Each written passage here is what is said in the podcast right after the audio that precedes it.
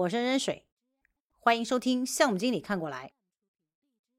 我们今天的主题啊，是从 IBM 的服务转型来看 IT 行业的价值转型。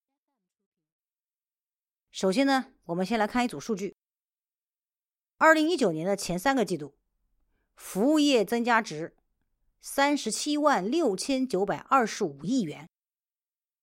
对国民经济增长的贡献率呢，达到了百分之六十点六，高出了第二产业二十四点三个百分点。信息传输、软件和信息技术服务业绝对额达到了两万七千零六十二亿元，比上年同期啊增长了百分之十九点八。这一组数据呢，我们可以看出。IT 行业的飞速发展，那么飞速发展的这个 IT 的技术啊，对传统的服务业呢产生了深远的影响，由此呢催生了以 IT 系统为基础的现代服务业。技术的进步呢，固然呢是推动服务升级的因素，但是光有技术。却未必能够应对不断变化的客户和市场。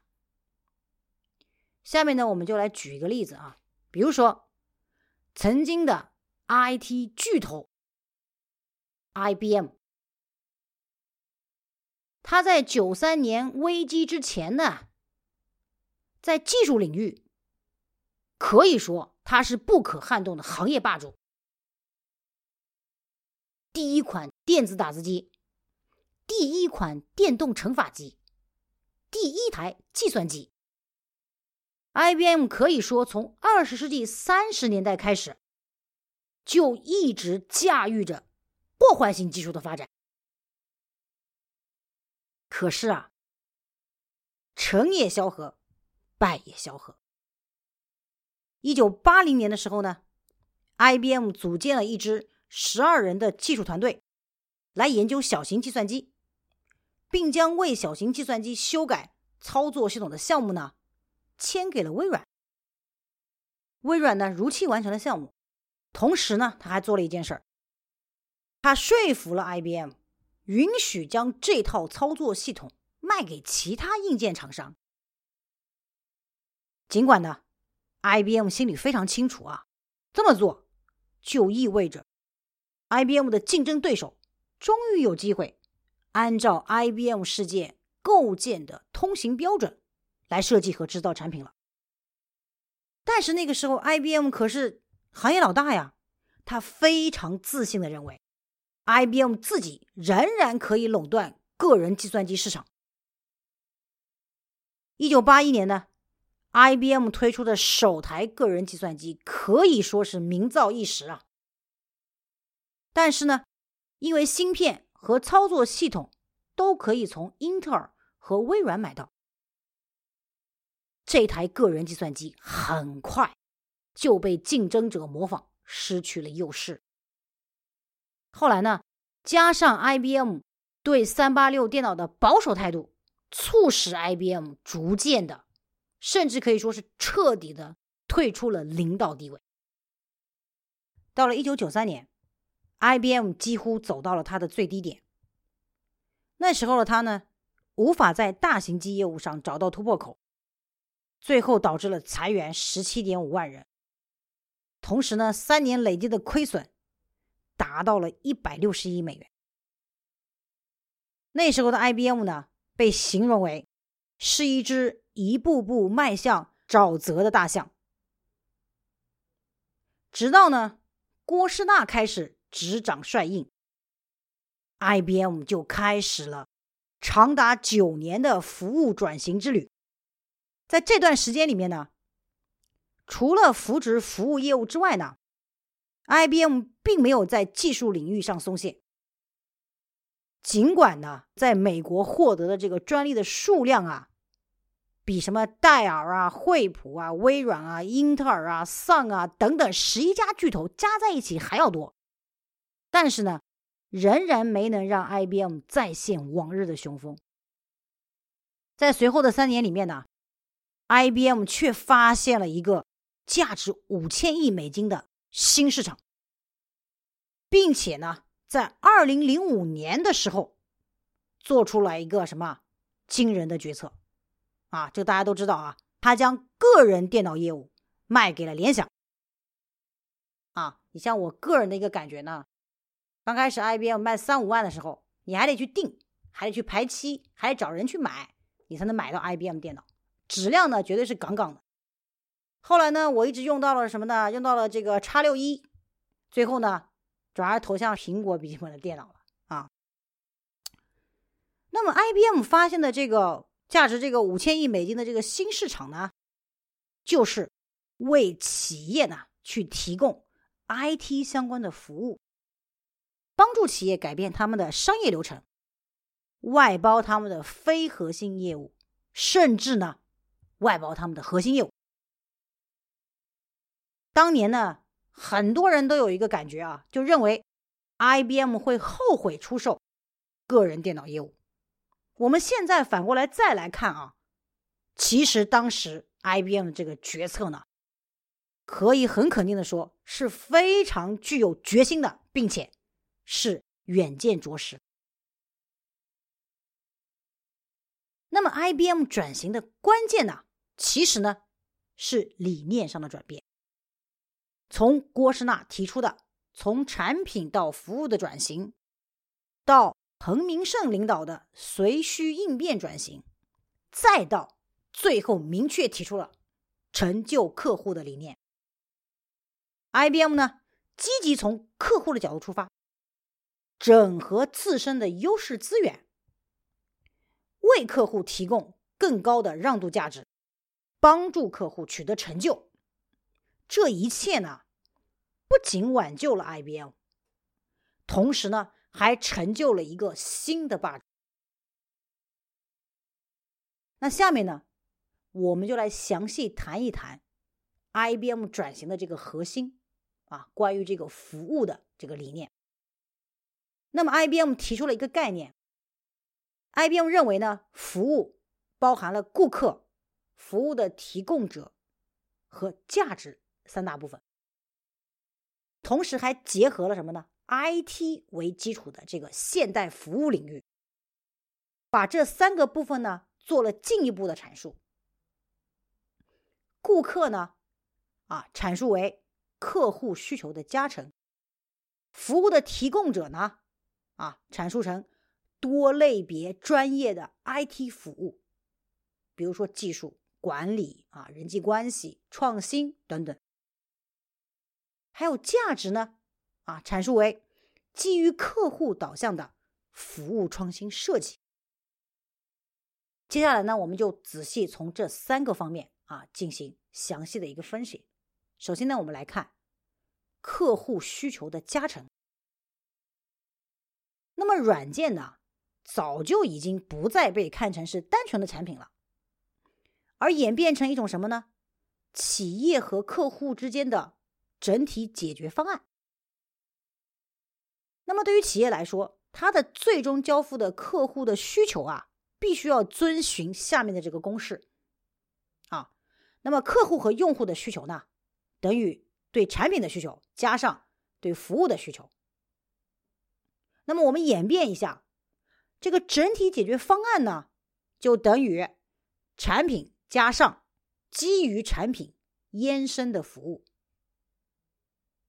我们来看第二点，多类别的专业的 IT 服务。在刚开始的时候啊，客户主要的需求啊非常明确，就是对产品的这个需求。那个时候呢，企业提供的呢，也就是啊软件产品、硬件产品。产品需求呢，等于软件开发服务加上硬件生产加上软硬件集成的服务。那么，由于 IT 这类产品啊，它天生存在一个技术门槛以及相对应的一些不稳定性，这个时候呢，就衍生出了相关的什么基础服务，比如说部署啊、运维啊、升级啊、检修啊等等等等。那这些服务呢，在早期的时候都是免费给你的，你只要买我的软件。这个软件企业不断的发展啊，它的客户是在不断的增加的。那客户的这些基础服务的体量呢，就变得越来越多，越来越多。这个时候，软件企业就会发现一个什么问题啊？啊，可能我一个一个软件项目的一个一半的这个工作量都在应对什么？应对其他的一些服务，而不是一个软件开发的本身了。啊，都会变成了这样的一个状况。再加上呢，技术呢在不断满足产品需求的同时呢，还激发了客户的想象力。这个时候，客户他已经建了非常多的这个软件了，啊，他的眼界非常的开阔。啊，这个时候呢，他再加上他们的这个想象力，啊，那么客户的这种丰富多彩呀、变化多端的这些需求，就促使什么呢？企业发展出了多种多样的有偿的增值服务，进而呢，还分化出例如什么数据的服务啊、云服务啊等等的专业服务。我举个例子啊，比如说以前这个你买一台笔记本。那就给一台笔记本你。现在呢，可不是了。你买笔记本的时候，点开那个要付款链接的时候，会出现什么增值服务的选项啊？一年保修，两年保修多少钱？还有什么碎屏保修啊、键盘保修、进水保修啊等等的有偿的服务。那这个时候呢，我们的这个公式再演变一下，服务的需求等于什么呢？等于基于产品衍生的基础服务加上增值服务。因此呢，我们在刚刚前面的那个公式啊，客户和用户需求公式的基础之上，可以得出一个整体的公式。我们回顾一下啊，前面的那个基础公式是什么？整体解决方案等于软硬件产品加上基于产品延伸的什么服务？那我们现在再来扩展一下这个公式，整体解决方案等于什么呢？软件开发服务加上硬件生产加上软硬件集成服务，再加上什么？基于产品延伸的基础服务和增值服务，我们知道满足产品需求啊，可能只需要几个月、十几个月的时间，或者几年时间都可以完成。但是呢，满足服务需求怎么样，却需要持续几年或者怎么样十几年时间。从这个产品的出生，开发出这个产品，一代一代的升级啊，迭代，最后怎么样？不再用了啊，直到它这个产品的一个生命周期的结束，直到它退役为止，啊，可能这里面的周期几年，甚至怎么样，十几年。比如说，这个时候呢，诸如一些一切皆服务啊，这个概念就应运而生了。比如说这个平台级服务啊，啊，这个 PaaS，还有什么 SaaS 软件级服务啊，还有什么 IaaS 集成级服务啊，等等啊。一切即服务的这个理念就应运而生了。那在这个理念之下呢，这个时候就产生了什么？以租赁去代替购买。这个时候的客户呢，对软件的使用就可以什么？就像打开那个自来水一般。在这种情况下呢，客户怎么样？他可以最小化产品需求的成本，而不是说，哎，我要一个产品，你给我做一套吧，不需要，我租一套就行了。啊，我想用一年用一年，我想用十年用十年啊。第一年我用一个模块，第二年我用三个模块啊，我可以随意的组合，随意的选择。这个时候呢，我们可以怎么样最大化服务需求的一个价值，按需分配啊。最后呢，我们来看第三点，基于客户导向的服务创新设计。当我们将眼光从产品的需求转向了服务需求之后。就好比 IBM 当年发现的那五千亿美金的新市场一般了。那为了更好的服务客户呢，软件开发和发布都有了不同的方式啊。比如说啊，软件开发这个部分，更具性价比的开源软件的开发，我可以让客户的成本降到最低嘛，基于 Web 社区的协同软件开发，我可以降低技术响应的时间。还有什么软件服务外包的多样化，像什么？基于人员容量和可用性动态管理呀，啊，还有怎么样？整体研发流程的外包、模块化外包等等，啊。那么对于服务客户为中心的 IT 企业来说，像发布就成了怎么样？直接影响客户的重要活动。比如说像股票平台、金融这种平台，怎么样？什么时候发布就跟你的客户息息相关了。每一家 IT 企业呢，为了适应客户和用户在各种不同场景的需求呢，以及呢满足不同客户和用户的价值，这个时候发布呢，啊也是非常关键的服务转型。比如说有这个蓝绿发布，不停老版本，同时呢部署新版本进行测试，啊测试 OK 之后，然后就切换到新版本。那这个时候呢怎么样？你的用户的容忍度要比较高。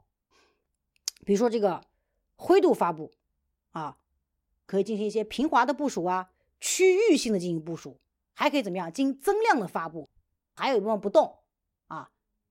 那这个时候呢，我就可以给你发个通知，告诉你这个模块正在发布啊，几点到几点你不能用，但是其他的一些功能我仍然可以去用啊。灰度发布一部分一部分来发布，还可以怎么样？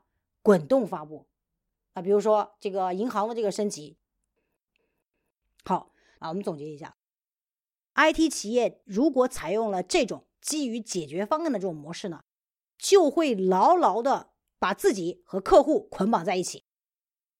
当企业在思索我如何可以最大化客户价值的时候，实际上呢，它也是在寻找一种什么基于持续服务的可持续的商业模式。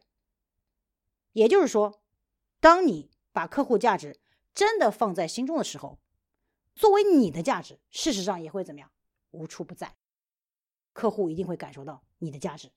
啊，我是任水，感谢收听项目经理看过来。